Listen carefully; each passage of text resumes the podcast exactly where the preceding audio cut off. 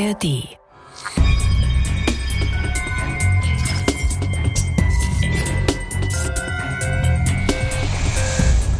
Wenn ich Ihre Blutwerte sehe, sagt er, dann ist das hier schon Notfall.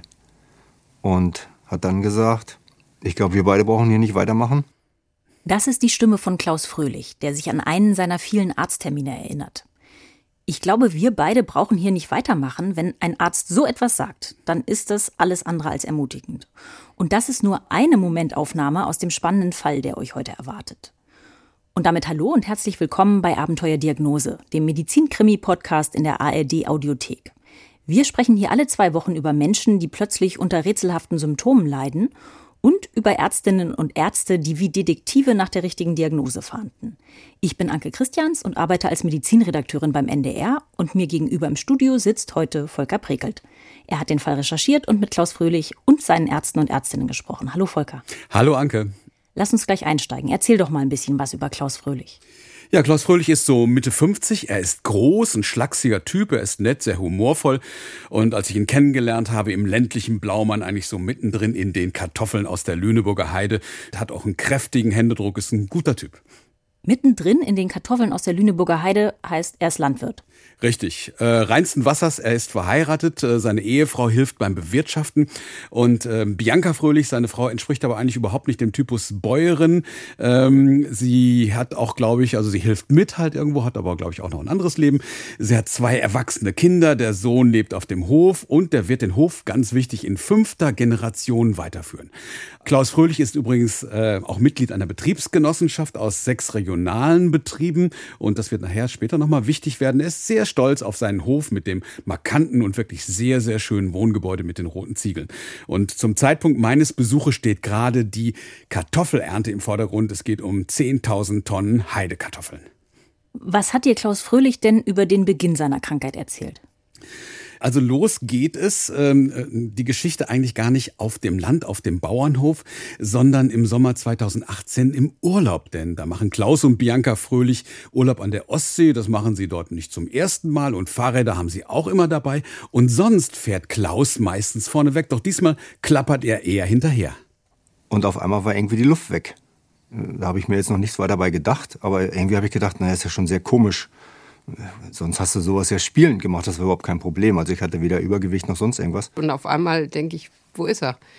Und ich bin dann stehen geblieben und dann kam er irgendwann an und sagte, ich, ich kriege keine Luft mehr, ich kann nicht mehr. Und das war total untypisch für ihn, weil er eigentlich immer einer war, der vorweggegangen ist. Das war jetzt Ehefrau Bianca. Richtig, genau. Luftnot, das kann ja alles Mögliche sein. Schlechte Kondition, vielleicht eine Allergie oder ein Atemwegsinfekt. Das ja. wären so häufige Erklärungen. Genau, aber so weit denken, glaube ich, die beiden in dem Moment noch gar nicht, denn alles wird so überschattet von einem anderen Warnzeichen. Aus dem Urlaub bringt der hohes Fieber mit und er sollte sich eigentlich schonen. Aber ich hatte so das Gefühl, ähm, als ich ihn kennengelernt habe, dieses Wort schonen, das existiert anscheinend gar nicht bei Landwirten. Hm. Und äh, stattdessen gibt es Medikamente, die sind bewährt und werden dann auch eingesetzt, aber die helfen in diesem Fall nicht. Und seine Frau und die erwachsenen Kinder Kinder machen sich schon große Sorgen. Nach ein paar Tagen dann schleppt er sich dann doch im wahrsten Sinne des Wortes ins nächste Krankenhaus und zwar direkt in die Notaufnahme und mit einem gehörig schlechten Gewissen. Das habe ich auch ein bisschen verschleppt, das muss ich auch sagen. Äh, aber äh, da ging es dann eben sehr schlecht. Er ist dann irgendwann nach Hause gekommen und sagt, ich, ich habe solche Schmerzen in der Brust. Und da haben wir erst gedacht, oh je, was ist jetzt? Herzinfarkt, irgendwas? Genau, und diese Schmerzen, die haben ihn dann wohl bewogen und auch seine Frau hat ihn motiviert, die Notbremse zu ziehen und sich auf dem Weg ins Krankenhaus zu machen. Und in der Notaufnahme gab es ein EKG, danach erstmal durchatmen, kein Herzinfarkt, aber eine Lungenentzündung. Und die soll er erstmal auskurieren. Doch irgendetwas auf dem Röntgenbild macht die Ärzte stutzig. Und so erinnert sich Klaus Fröhlich daran. Da waren Punkte auf der Lunge, die die aber auch nicht zuordnen konnten.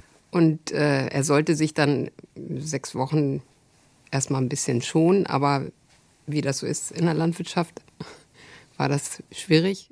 Punkte auf der Lunge, was bedeutet das denn genau? Also grob gesagt, nicht gesundes Gewebe in der Lunge erscheint als Aufhellung im Röntgenbild. Und äh, diese Punkte, diese Flecken waren bei Klaus Fröhlich offenbar ungewöhnlich und passten nicht ganz zu diesem Befund einer Lungenentzündung. Fünf Tage bleibt er dann im Krankenhaus, dann wird er entlassen und nach sechs Wochen soll er wiederkommen. Dann wollen die Ärzte seine Lunge nochmal röntgen. Schont er sich denn in dieser Zeit? nicht wirklich.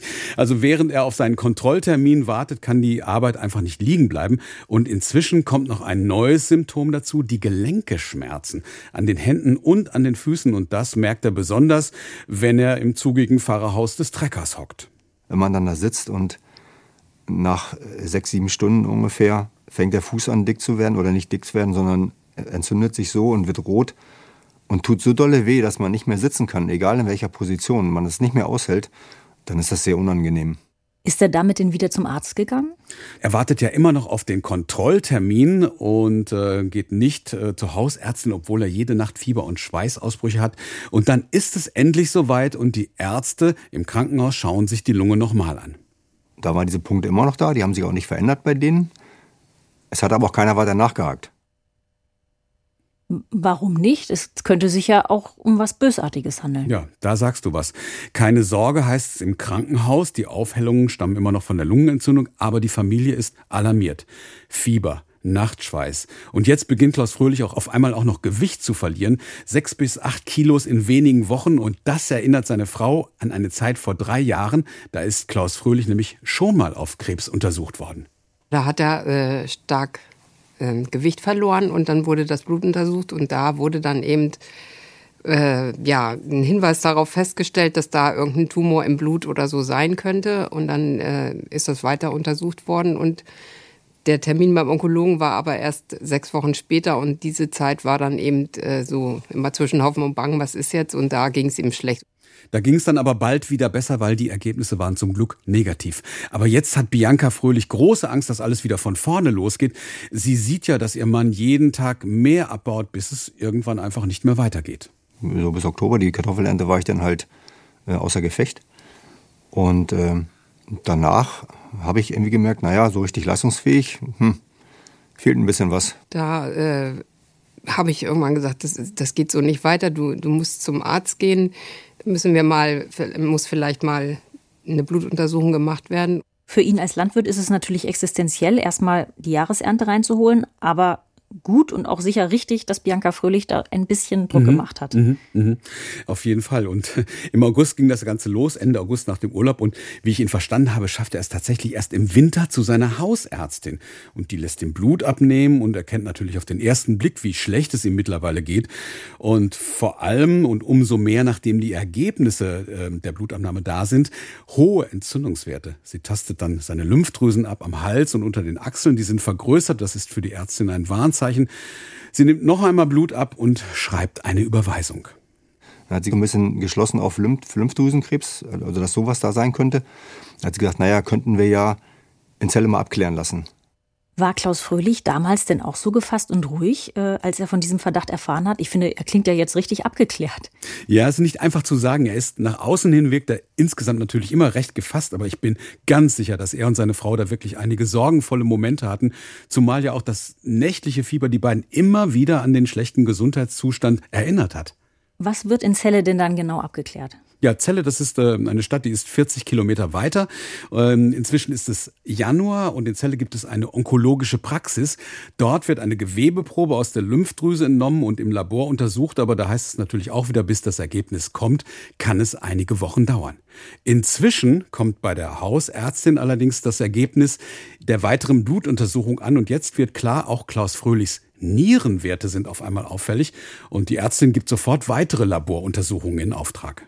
Die Niere ist dann halt mit aufgefallen, immer auf dieser Blutprobenebene dass die Niere dann eben schlechter wurde. Was heißt das genau? Was stimmt mit seiner Niere nicht? Also im Blut wird ja der sogenannte GFR-Wert gemessen, die glomeruläre Filtrationsrate. Ich glaube, das habe ich jetzt richtig gesagt. Wie gut filtern die Nieren? Das ist die Frage. Und dieser GFR-Wert, der liegt idealerweise bei 90 und bei Klaus Fröhlich war er dann schon irgendwie bei 70 und ist dann noch weiter runtergegangen. Also das spricht für einen leichten Nierenschaden und wie er es eben selbst gesagt hat, mit jeder Blutprobe ist es ja dann immer wieder ein bisschen schlechter geworden. Wir haben also diese merkwürdigen Flecken auf der Lunge, die geschwollenen Gelenke, geschwollene Lymphdrüsen und jetzt auch noch die Nieren, die nicht richtig arbeiten. Ja, und die Lungenprobleme, die sind ja auch noch nicht aus dem Blick geraten. Also immer wieder verspürt Klaus Fröhlich Atemnot und bekommt eine weitere Überweisung. Jetzt soll er für eine Bronchoskopie in ein Krankenhaus in Celle. Und bei einer Bronchoskopie können die Ärzte die größeren Atemwege einfach besser sehen und beurteilen. Da handelt es sich um eine Lungenspiegelung. Mhm. Was entdecken die Ärzte dabei? Ja, sie entdecken sofort etwas, das ihnen als Alarmzeichen erscheint, denn Klaus Fröhlich hat vergrößerte, entzündete Lymphknoten im Bereich des Brustraums innerhalb der Lunge. Die könnten durch eine seltene Erkrankung hervorgerufen werden, die mehrere Organe befallen kann. Sarkoidose eine Autoimmunerkrankung. Dabei bildet der Körper kleine Knötchen im Bindegewebe, äh, sogenannte Granulome, und zwar in verschiedenen Organen. Und bei dieser entzündlichen Erkrankung werden insbesondere Lymphknoten und die Lunge befallen. Und Symptome sind unter anderem Husten, Gewichtsabnahme, gestörte Nierenfunktion. Und ich meine auch äh, so Knötchen an der Haut. Ja, tatsächlich. Klaus Fröhlich hat inzwischen nämlich selbst Hautveränderungen entdeckt an seinen Schienbeinen. Dann waren halt schon so kleine Punkte und so kleine Einblutungen in der Haut ähm, ja, das ja, ist schon ungewohnt, wenn man es nicht kennt, irgendwie dann. Es gibt also sehr viele Indizien für Sarkoidose bei Klaus Fröhlich. Äh, wie gehen die Ärzte im Krankenhaus weiter vor? Ja, die Ärzte dort sind keine Spezialisten für seltene Erkrankungen. Sie geben ihm den Verdacht mit, machen aber selbst keine Untersuchung, wenn ich das richtig verstanden habe. Und da war ein leichter Verdacht auf Sarkoidose aufgrund der Symptome, aber nicht so richtig, also es war nicht eindeutig. Und äh, dann saßen wir wieder da. Was machen wir nun? Also es, es kam mir nichts äh, zum Ende hin. Die Hausärztin möchte ihn natürlich sofort zu einem Rheumatologen schicken. Doch, wie wir es schon so oft auch in diesem Podcast gehört haben, Termine sind rar. Es gibt lange Wartezeiten. Was ist denn mit dieser Untersuchung beim Onkologen in Celle? Der hatte doch auch eine Lymphknotenbiopsie gemacht. Ja, da gibt es zum Glück eine gute Nachricht. Die Gewebeproben der Lymphknoten sind negativ. Krebs hat Klaus Fröhlich also nicht. Aber was dann wiederum seine schlechten Nierenwerte angeht, eine Erklärung dafür hat das Labor bisher nicht liefern können. Und man muss äh, zu diesem Zeitpunkt sagen, der Fall steckt gewissermaßen fest. Mittlerweile ist fast ein Jahr vergangen, es wird wieder Sommer und auf dem Hof Fröhlich scheint irgendwie die Zeit stehen zu bleiben. Für den Landwirt Klaus natürlich umso mehr. Er versucht immer wieder sich aufzurappeln und seine Arbeit zu machen, aber diese Arbeit ist eigentlich nicht mehr möglich. Wenn er denn mal es auf den Trecker schafft, dann zittert der Fuß beim Treckerfahren, wie er das selbst genannt hat. Der ganze Körper rebelliert, er hat Kreislaufprobleme und die Kollegen machen sich auch allmählich Sorgen. Sie arbeiten für ihn mit, Stichwort Betriebsgemeinschaft. Sechs Landwirte arbeiten da eng zusammen und auf dem Trecker sitzen kann Klaus Fröhlich selbst wirklich bald nicht mehr und selbst Freizeitvergnügungen werden zur Strapaze. Es war ja so, dass er, selbst wenn, wenn wir privat unterwegs waren, er äh, nicht mehr richtig an, an Feiern oder irgendwas teilnehmen konnte, weil ihm dann die Gelenke geschwollen sind, er nicht mehr stehen konnte, er hat Schmerzen gehabt und das macht dann ja mürbe und dann äh, hat man ja Angst und äh, weiß nicht, was mit einem ist und deswegen war das Leben schon sehr eingeschränkt. Und dann bekommt er endlich einen Termin bei einem niedergelassenen Rheumatologen in Hannover und zwar in der rheumatologischen Facharztpraxis von Professor Lars Köhler. Ich wollte gerade sagen, Volker, ich finde, also so wie seine Frau das auch beschreibt, mit diesen geschwollenen Gelenken und mhm. dem Fieber und dem Gewichtsverlust und dieser Schwäche, das klingt für mich alles total nach Rheuma. Und äh, geht denn der Rheumatologe jetzt diesem Verdacht Sarkoidose nochmal genauer nach oder klopft vielleicht auch auf andere Rheumaformen ab? Also er nimmt sich erstmal viel Zeit, hört sich alles genau an, er macht weitere Blutuntersuchungen, er äh, fühlt die Gelenke, er äh, bittet Klaus Fröhlich, die Gelenke zu bewegen. Und ähm, Klaus Fröhlich selbst merkt schnell, dass das dem Rheumatologen alles gar nicht so richtig gefällt und erinnert sich noch gut daran, was Lars Köhler nach all diesen Tests zu ihm gesagt hat. Hat er gesagt, na ja, rheumatologisch würde ich jetzt sagen, erstmal gar nicht so auffällig. Wenn ich ihre Blutwerte sehe, sagt er, dann ist das hier schon Notfall. Und hat dann gesagt, ich glaube, wir beide brauchen hier nicht weitermachen.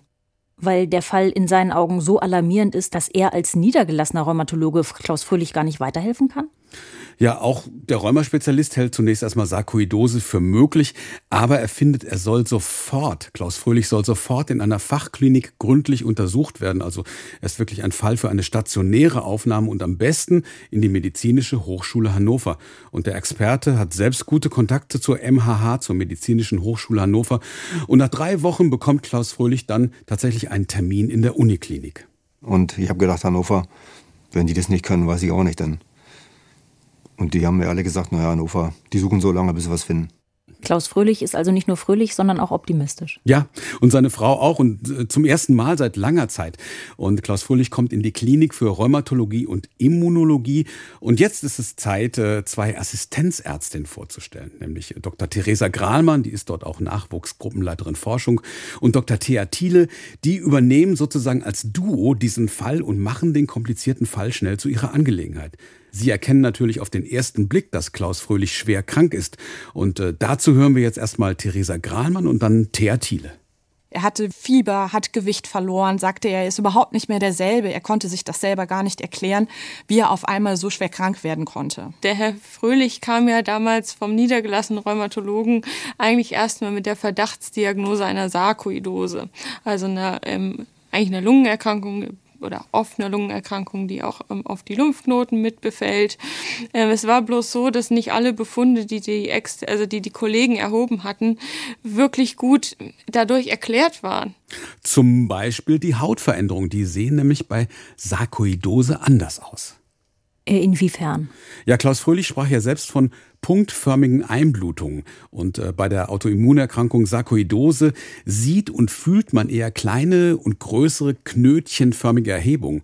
Und äh, trotzdem wollen aber die Ärztinnen auf Nummer sicher gehen und lassen Klaus Fröhlichs Blut gezielt auf die Verdachtsdiagnose testen. Und dann kommen die Ergebnisse.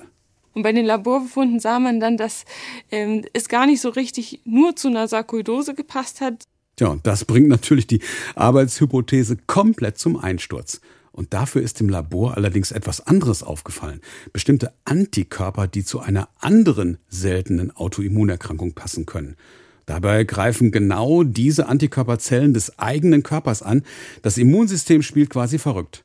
Die Entzündungsreaktion richtet Schäden an den, an den Gelenken an, kann die Lunge und andere Organe befallen, macht Fieber, Schlappheit, Gewichtsverlust und Rötung der Haut, also wie bei Klaus Fröhlich. Der Name Lupus erythematodes. Eine Erkrankung, die ihr vielleicht kennt, wenn ihr früher Fans der Fernsehserie Dr. House wart. Oh ja. Als Verdachtsdiagnose kam Lupus da in fast jeder Folge vor, weil es die Krankheit mit den tausend Gesichtern ist, also ganz unterschiedliche Beschwerden machen kann. Und alles andere als einfach zu diagnostizieren ist. Genau, it's not lupus till it's lupus, hieß es dort immer. Und Lupus kann, das wissen die beiden Ärztinnen, auch die Nieren angreifen. Und wir wissen ja, Klaus Fröhlichs Nierenwerte werden immer schlechter. Theresa Grahlmann befürchtet, dass er möglicherweise eine besondere Form von Lupus hat, Lupus nephritis. Das ist etwas, was sehr typisch ist bei dem Lupus. Da muss man sagen, dass die, die Niere sehr häufig befallen ist und die Patienten eine Entzündung in der Niere haben und die, die Laborwerte sehr schnell sehr schlecht werden. Äh, diagnostisch muss man dann tatsächlich eine Biopsie der Niere machen, da es verschiedene Untertypen der Entzündung innerhalb der Niere gibt. Eine Biopsie also soll den Verdacht der Ärztin sichern. Und schon am nächsten Tag wird Klaus Fröhlich Gewebe aus der Niere entnommen. Und äh, die beiden Ärztinnen Theresa Granmann und Thea Thiele sind ziemlich zuversichtlich, dass sie mit ihrem Verdacht richtig liegen und machen sich bereits Gedanken um die passende Therapie, als die Ergebnisse der Biopsie kommen.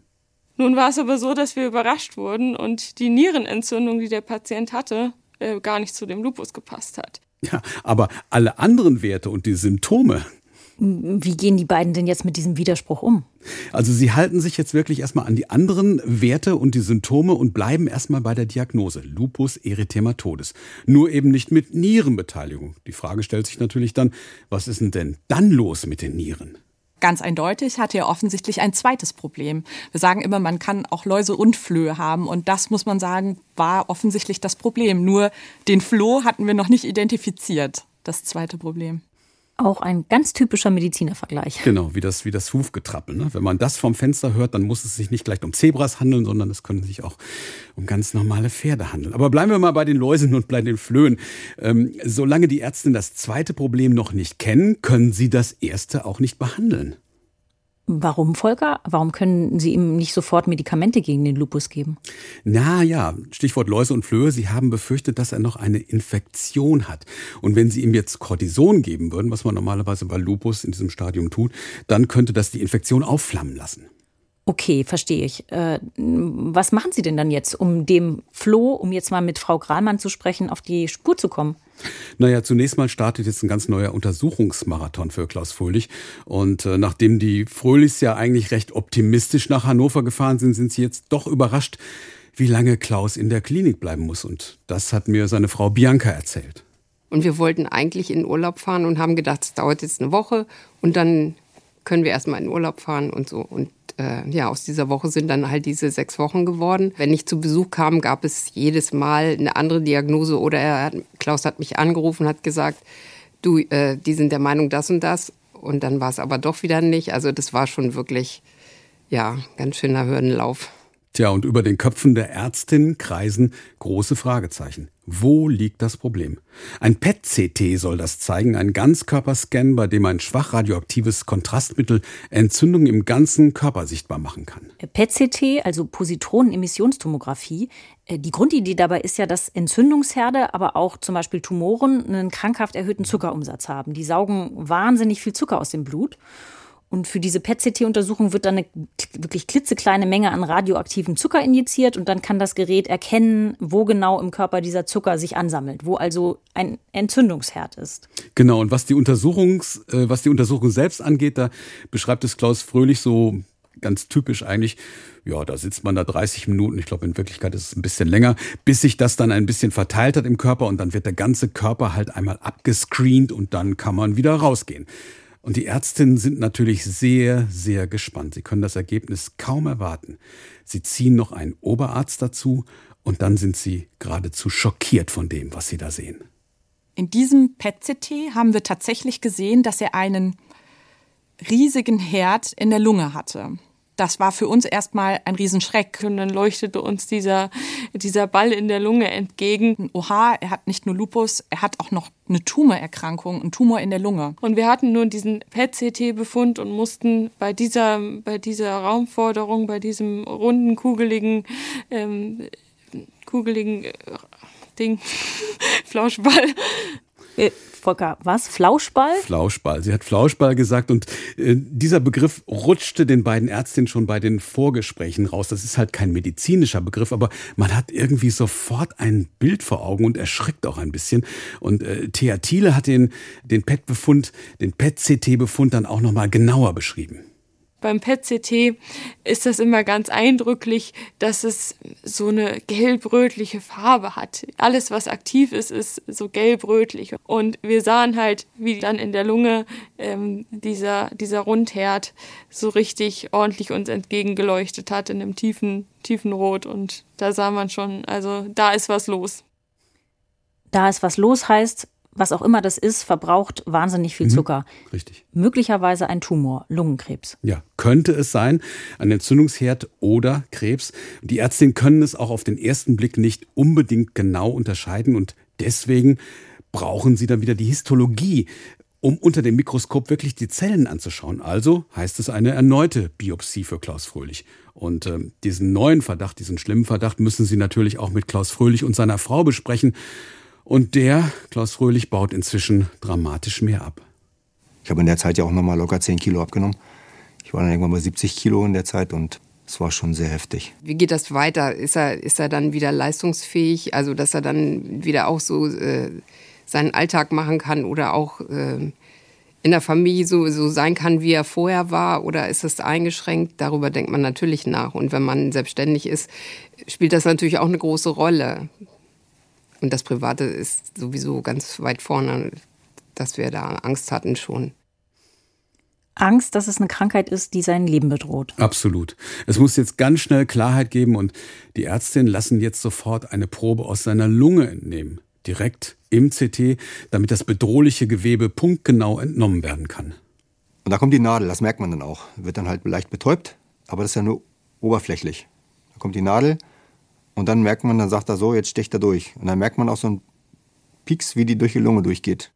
Ja, so hat's Klaus Fröhlich auf seine unnachahmliche Art beschrieben. Und wieder heißt es, warten auf den Befund. Und so schildert Theresa Grahlmann das. Ob die Zellen Tumorzellen sind oder nicht, das sehen die Pathologen meist schon in einer einfachen Färbung. Das heißt, das erste Ergebnis, es handelt sich nicht um Lungenkrebs, was uns alle sehr gefreut hat.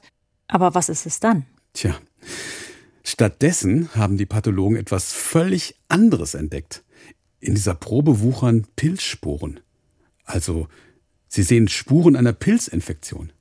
Hm, eine Pilzinfektion, das kennen die meisten vermutlich nur von den Füßen. Aber Pilze in der Lunge, Volker, wo kommen die her? Ja, muss ich ein bisschen weiter ausholen. Also Pilzsporen sind ja weit verbreitet in der Umwelt. Und klar, wenn man auf einem Bauernhof arbeitet, hm, mit viel Staub mit Tieren, mit Sachen, die jahrelang lagern, wenn man damit zu tun hat, dann ist der Körper vielleicht auch immer wieder Pilzsporen ausgesetzt und die sind nicht immer freundlich. Und allerdings wird das Immunsystem normalerweise gut mit diesen Pilzsporen fertig. Und äh, das ist wohl auch der Grund, warum bis dahin niemand daran gedacht hat. Anders sieht das jedoch aus, wenn man ein Problem mit dem Immunsystem hat. Ich weiß zum Beispiel, dass Menschen mit AIDS ein erhöhtes Risiko für Pilzinfektionen mhm. haben. Äh, Ärzte sprechen dann von opportunistischen Infektionen, weil die Pilze die Abwehrschwäche ganz gezielt ausnutzen, um sich breit zu machen. Ja, das ist ein gutes Bild. Aber das Risiko ist auch erhöht bei Menschen wie Klaus Fröhlich, der ja an einer Autoimmunerkrankung leidet dem Lupus. Da sind wir wieder bei den Läusen und Flöhen. Die eine Krankheit und die andere Krankheit. Und sofort nehmen die Ärztinnen diese neue Spur auf. Sie wälzen wirklich im wahrsten Sinne des Wortes Fachliteratur, lesen Aufsätze, bestürmen Klaus Fröhlich im Krankenzimmer.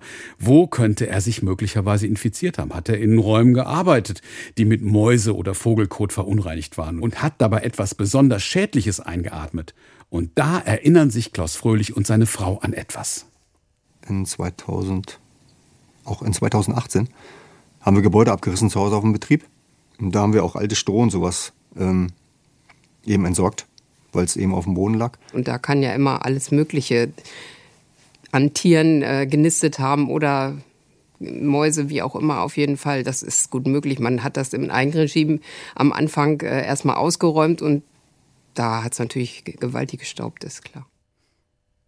Und in diesen gewaltigen Staubwolken könnten die Pilzsporen gewesen sein, die Klaus Fröhlich dann eingeatmet hat und die dann seine Lunge befallen haben. Ja, und diese Pilzinfektion, die könnte ja auch die Nieren befallen haben. Das ist jetzt zumindest die Vermutung von Theresa Grahlmann und Thea Thiele. Denn die erste Nierenbiopsie, die hatte ja gezeigt, seine Nierenentzündung kommt nicht von der Lupuserkrankung. Jetzt wollen die Ärztinnen deshalb nochmal das Nierengewebe überprüfen. Volker, müssen Sie dafür denn nochmal eine Biopsie machen? Die wievielte wäre das denn jetzt? Vierte oder auf die, die vierte oder die fünfte insgesamt? Ja, grob mitgezählt. Also wir hatten, glaube ich, schon vier mindestens heute erwähnt. Und scherzhaft haben tatsächlich äh, Theresa Grahlmann und Thea Thieler später zu Klaus Fröhlich gesagt, es gibt, glaube ich, nichts, was wir nicht punktiert haben bei ihnen. Wonach schauen die Ärztinnen denn diesmal genau in der Gewebeprobe aus der Niere und was finden Sie? Sie suchen nach denselben Pilzsporen wie in der Lunge und äh, tatsächlich findet das Labor diese Pilzelemente dann auch in der Niere. Die müssen über die Blutbahn von der Lunge weitergewandert sein. Also wieder das Thema Läuse und Flöhe, Lupus und Pilze. Nach Lupus also ganz klar eine weitere Erkrankung, eine Pilzinfektion. Und äh, wissen die Ärztinnen denn jetzt auch schon, welcher Pilz Klaus Fröhlich so krank gemacht hat? Naja, auf der Rheumatologie setzt jetzt natürlich eine große Teamarbeit ein. Die Ärztinnen besprechen sich fast täglich mit dem ganzen Team und natürlich auch äh, mit den Pathologen, den Histologen und sie suchen nach allen möglichen Erregern, nach dem Ausschlussverfahren und sie kommen dann schließlich auf eine bestimmte Pilzart, die Kryptokokken. Diese Pilzinfektion ist in Afrika übrigens weit verbreitet, hierzulande eher nicht und gemeinsam eben mit dem Team gelingt es dann wirklich, diese Pilzinfektion auf die Kryptokokken einzugrenzen das, was er dann letztlich hatte, war schon eher ein seltener Pilz und auch keiner, den wir so erstmal erwartet hätten. Ich habe nochmal auf der Website vom RKI, vom Robert Koch Institut nachgeschaut. In Deutschland erkranken jährlich etwa 50 bis 60 Menschen an diesem Pilz. Das ist nicht viel. Klaus Fröhlich gehört dazu und die Diagnose steht. Zeit für unser Diagnoselexikon. Auslöser der seltenen Erkrankung ist ein Pilz, der durch Vogelkot oder verrottendes Holz übertragen wird. Cryptococcus neoformans. Einmal eingeatmet gelangt er in die Lunge. Schafft es das Immunsystem nicht, den Pilz zu vernichten, kann er sich dort ausbreiten und eine Infektion hervorrufen. Gesunde Menschen ohne Vorerkrankungen können den Pilz in aller Regel problemlos abwehren. Anders sieht es bei Menschen aus, deren Immunsystem aufgrund einer Grunderkrankung, wie zum Beispiel Krebs, Diabetes oder Lupus erythematodes, geschwächt ist. Bei ihnen kann der Pilz eine chronische Infektion auslösen, die sich mit der Zeit auf weitere Organe wie etwa die Niere ausbreitet. Der Name der Infektionskrankheit Kryptokokose. Wir hatten ja jetzt wirklich schon jede Menge seltene Diagnosen bei Abenteuerdiagnose, aber Kryptokokose noch nie. Nee, glaube ich nicht. Hut ab, dass Thea Thiele und Theresa Grallmann da so hartnäckig und gründlich drangeblieben sind. Ist ja, muss man sagen, heutzutage leider nicht die Regel, dass Patienten ohne Diagnose sechs Wochen im Krankenhaus bleiben und dass Ärzte oder Ärztinnen dann so viel Zeit und auch so viele Ressourcen aufwenden können. Äh, wie haben denn Klaus Fröhlich und seine Familie auf diese Diagnose reagiert? Naja, die waren natürlich wahnsinnig froh, dass der ganze Spuk endlich vorbei ist und dass es eine nachvollziehbare, wenn man so will, eine ganz erdige Ursache gab. Und äh, Bianca Fröhlich ist zudem noch äh, froh gewesen, dass sie endlich den Fuß vom Gaspedal nehmen kann. Ist ja jeden zweiten Tag dann irgend 40 Kilometer hin, 40 Kilometer zurückgefahren und da kommt schon so einiges zusammen. Und auch die beiden Ärztinnen Theresa Grahlmann und Thea Thiele, die waren wirklich froh, dass sie endlich eine stimmige Diagnose gefunden haben. Auch weil allen im Nachhinein so richtig klar wurde erst, in was für einer Gefahr Klaus Fröhlich geschwebt hat. Man muss sagen, er hatte sogar noch Glück im Unglück. Kryptokokken machen nämlich sehr, sehr gerne, ähm, können in das Hirn einwandern und können dann einen Befall tatsächlich des Gehirns machen, was extrem gefährlich ist und durchaus auch tödlich enden kann. Es war so eine Mischung aus Erleichterung, dass wir es geknackt haben und dass es natürlich auch nichts Bösartiges ist, dass das jetzt endgültig vom Tisch ist. Hm. Wie kann denn äh, diese Pilzinfektion jetzt behandelt werden? Es gibt Medikamente, die Erstlinientherapie, also das Medikament, was man normalerweise verabreicht. Äh, zunächst hat nicht richtig funktioniert bei Klaus Fröhlich, erfolgreich dann die Zweitlinientherapie mit einem anderen Medikament. Klaus Fröhlich wurde und wird auch noch mit Hydroxychloroquin, ein Antimalaria-Medikament übrigens, behandelt. Erst wenn der Pilz besiegt ist, kann auch der Lupus behandelt werden. Wir konnten ihn erstmal gar nicht so therapieren, wie man normalerweise einen Lupus therapieren würde. Das wäre nämlich mit ordentlich viel Cortison in seinem Zustand.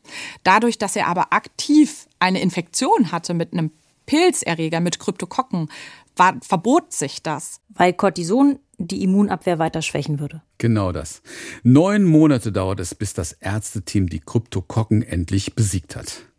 Volker, das muss ja noch mal eine harte Zeit für Klaus Fröhlich gewesen sein, denn keine Lupustherapie. Das bedeutet ja wahrscheinlich weiter starke Gelenkschmerzen, weiter Fieber und weiter diese furchtbare Abgeschlagenheit. Ja, also an Arbeit war zunächst noch nicht zu denken, aber so nach und nach ging es dann immer wieder besser und ja, dann kann dann auch der Lupus durch die passenden Medikamente eingedämmt werden, durch immunsuppressiver Medikamente, die das Immunsystem unterdrücken und die schlagen zum Glück gut an. Jetzt geht es mir soweit gut. Ich bin ganz gut eingestellt, ich komme da ganz gut mit klar. Ja, zumal Klaus Fröhlich ja lange überhaupt nicht wusste, ob er sich überhaupt wieder ohne Schmerzen bewegen kann. Aber Schritt für Schritt ist es dann einfach besser geworden. Er muss deutlich weniger Medikamente nehmen. Die Gelenkschmerzen sind weg. Das Fieber ist weg. Und als ich bei ihm auf dem Hof war, da hat er erzählt, Allenfalls das Wetter, das macht ihm manchmal zu schaffen, vor allen Dingen, wenn es sehr, sehr heiß ist. Aber er hat ja inzwischen gelernt, er gönnt sich einfach mal eine Ruhepause mehr. Ich würde sagen, bis zur nächsten Kartoffelernte. Volker, da fällt mir jetzt ein altes Sprichwort ein. Besser ein gesunder Bauer als ein kranker Kaiser. Aha. Weißt du, was das bedeutet? Nee, nicht so richtig. Erzähl. Ehrlich gesagt, äh, so ganz äh, sicher bin ich mir auch nicht. Wenn ihr da draußen äh, das wisst, dann könnt ihr uns gerne eine Mail schreiben. Oh ja. An abenteuer-diagnose.ndr.de. Also, Volker, tolle Familie, mhm, ganz toller Fall und eine neue seltene Diagnose für meine persönliche Diagnosensammlung. Danke dafür. Spaß gemacht, Anke. Danke. Und jetzt äh, kurz vor Schluss noch ein Hörtipp, der irgendwie ganz gut an diese Folge passt. Geht ein Mann zum Arzt. Äh, für die einen ist das der kürzeste Witz der Welt. Andere machen daraus einen Podcast. Mein RBB-Kollege Reiko Thal geht wirklich zum Arzt, macht also das, was viele Männer nur ungern oder selten tun. Und er schont sich dabei nicht. Er geht zum Gesundheitscheck. Er lässt seine Fitness untersuchen und seine Prostata. Reiko erfährt alles am eigenen Leib und das Mikro ist immer dabei. Das ist zum Teil ziemlich unterhaltsam, auch weil an Reikos Seite seine Kollegin Anke Burmeister ist, die ihm immer wieder die richtigen Fragen stellt. Ein Podcast also für Männer und ihre Frauen. Geht ein Mann zum Arzt, könnt ihr in der ARD Audiothek hören oder überall, wo es Podcasts gibt. Den Link findet ihr bei uns in den Show Notes.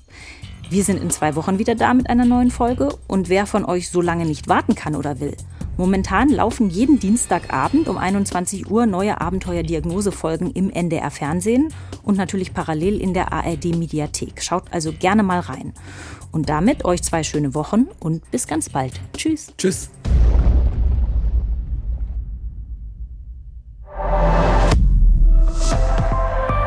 ARD